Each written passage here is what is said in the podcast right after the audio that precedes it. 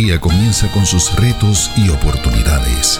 La vida nos enfrenta constantemente a tiempos de decisión, pero hoy se presenta una nueva alternativa para corazones que buscan. AMEC Casa de Alabanza presenta Reflexiones de Esperanza. Palabras de aliento para nuestro diario vivir con el pastor Misraim Esquilín.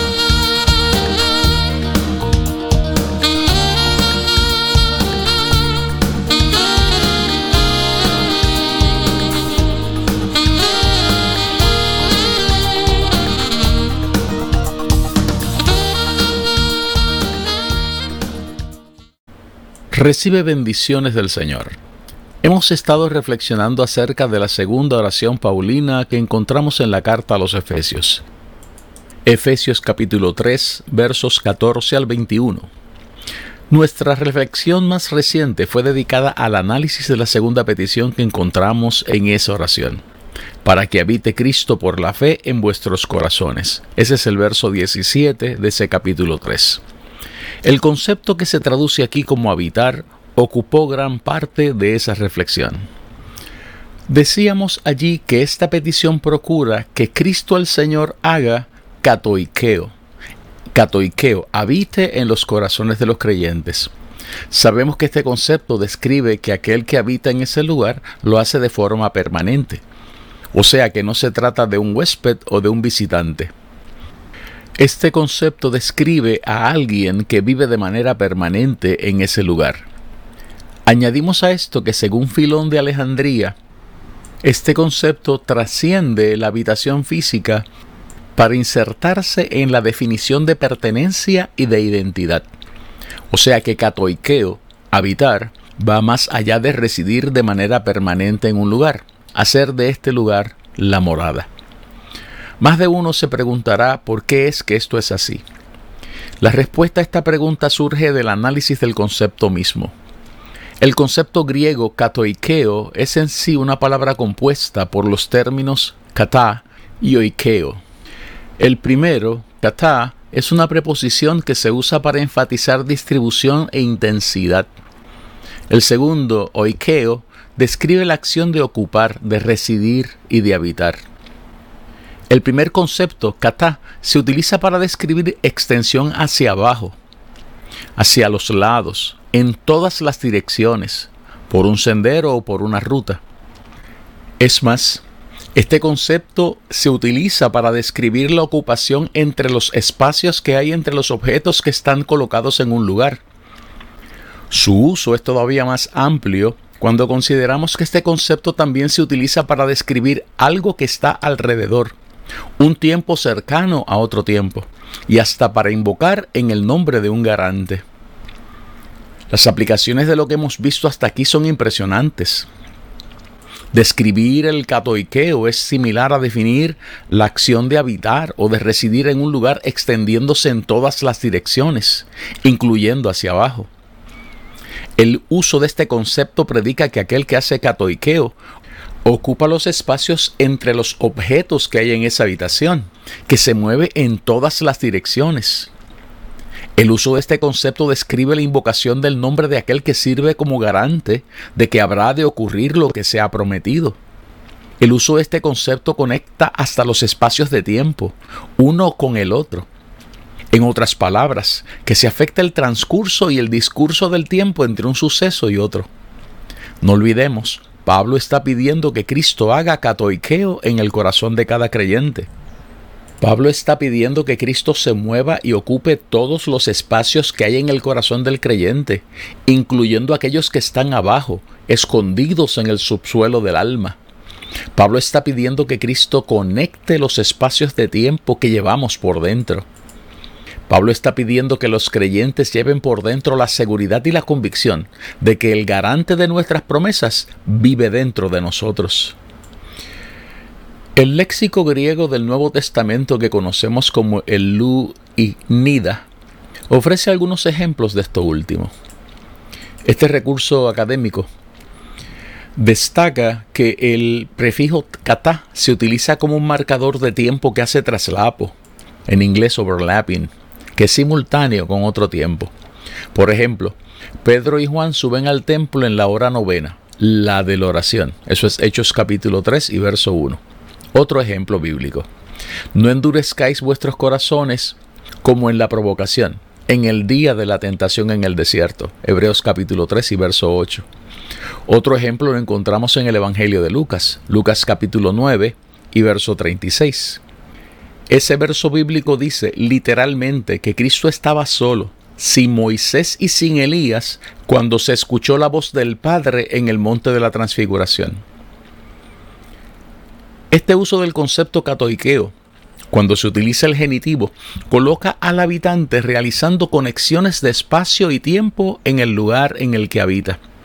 En otras palabras, el dueño del lugar, el habitante de ese lugar, conecta lo que es con lo que va a ser. Es de aquí que emana la transformación de la identidad y del sentido de pertenencia en el uso del concepto catoiqueo. Tomemos en consideración todos estos datos en el análisis de la petición paulina que estamos considerando, para que habite Cristo por la fe en vuestros corazones. El apóstol Pablo está pidiendo que el corazón de cada creyente sea habitado por uno que tiene que venir a ser mucho más que un huésped o un invitado. Pablo está pidiendo que ese huésped se convierta en residente permanente, con licencia para extenderse en todas las direcciones de esos corazones. Pablo está pidiendo que este residente ocupe todos los espacios que existen en cada uno de esos corazones. Pablo está pidiendo que ese residente divino sirva en ese corazón como garante de que se puede invocar la presencia del Todopoderoso con la seguridad de que las promesas celestiales se van a cumplir. Además, Pablo está pidiendo que ese residente amoroso tenga la libertad de conectar todos los puntos de espacio y de tiempo que se encuentren en la peregrinación de ese corazón. En otras palabras, lo que es y lo que hay, con lo que todavía no es y con lo que aún no ha sido alcanzado. Pablo está pidiendo que el dueño de ese corazón conecte la tristeza existente con la alegría celestial que él trae. El apóstol pide que el nuevo dueño conecte la escasez existente con la abundancia, la enfermedad existente con la salud que viene de camino, la ansiedad y el dolor presentes con la calma y la vida abundante que él ha prometido. Pablo pide que Cristo conecte el pasado sombrío y el presente turbulento con la aurora de la salvación y la promesa de una vida nueva. Pablo está pidiendo que se afecten los discursos que resuenan en el corazón del creyente, así como la forma y manera de enfrentar los procesos que transcurren en esos corazones. Pablo está pidiendo entonces una transformación de identidad del sentido de pertenencia y del carácter del creyente. Este es el resultado superficial que obtenemos cuando analizamos esta petición, para que habite Cristo por la fe en vuestros corazones. Esta es una de las razones por las que el Diccionario Teológico del Nuevo Testamento, mejor conocido como Kittel, se acerca a este concepto destacando el aspecto religioso espiritual por encima del aspecto físico. Es muy importante señalar que este concepto opera de la misma manera con lo que es bueno como con lo que es malo. No olvidemos que la Biblia dice que los demonios pueden hacer catoiqueo en los seres humanos. Mateo capítulo 12, verso 45 y Lucas 11 y verso 26 recogen este dato. También es necesario señalar que los recursos académicos citados destacan que el catoiqueo ocurre en el corazón que ha aceptado la palabra de fe. La convocatoria o la citación que nos hace la promesa de salvación, la sabiduría y las demandas de los mandamientos de la doctrina. Esto, afirman estos recursos, es lo que valida que nos convirtamos en templo del Señor, como dice Efesios capítulo 2 y verso 21. Estas aplicaciones se expanden a unos niveles imposibles de explicar cuando consideramos que la Biblia dice que el Altísimo no puede habitar en templos hechos de mano. Así lo dice el escritor del libro de los Hechos en el capítulo 7 y verso 48. O sea que los creyentes en Cristo somos bendecidos con una condición que ni siquiera los ángeles pueden disfrutar. Como dice Pablo en su carta a los Colosenses en el capítulo 1 y verso 27. Cristo en nosotros, la esperanza de gloria. Pero hay más, mucho más detrás de esa petición paulina. Basta considerar lo que la Biblia dice acerca de Cristo. Ella dice que en Cristo habita la plenitud del Padre. Esto es, que el Padre hace catoiqueo en Cristo. Colosenses 1 y verso 19 dice, por cuanto agradó al Padre que en él habitase toda plenitud.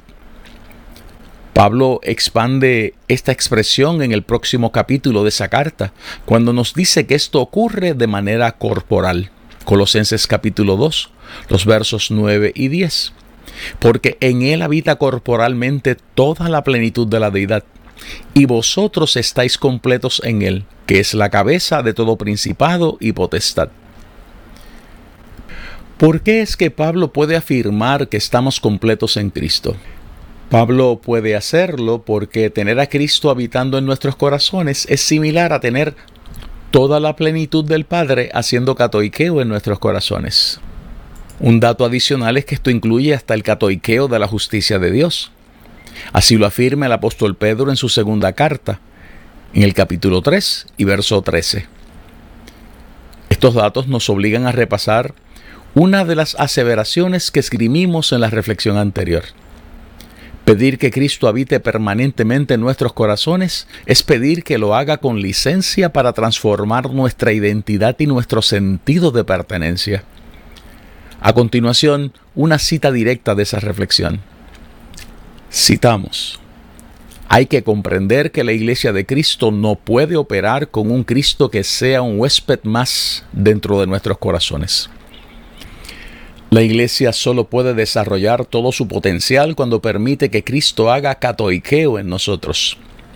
Cristo tiene que habitar y tiene que transformar la identidad de aquellos en los que Él habita. El sentido de pertenencia que esto desarrolla transforma la manera en la que enfrentamos la vida. El sentido de pertenencia que esto provoca transforma nuestro carácter y desarrolla en nosotros la convicción de que somos peregrinos en esta tierra. El sentido de pertenencia que esto provoca transforma nuestro carácter y desarrolla en nosotros la convicción de que tenemos que morir a los deseos de la carne y a la vida antropocéntrica. El sentido de pertenencia que esto provoca transforma nuestro carácter y desarrolla en nosotros la convicción de que tenemos que ceder el gobierno de nuestro corazón a aquel que es el nuevo dueño de todo lo que somos. Cierra la cita. El apóstol Pablo indica en esta petición que todo esto es un proceso que requiere fe. Para que habite Cristo por la fe, por la fe en vuestros corazones. El rol de la fe en esta petición está íntimamente atado a la petición anterior. El empoderamiento del hombre interior con el poder del Espíritu Santo, verso 16. Ese empoderamiento es la fuente de la fe que se describe en el verso 17.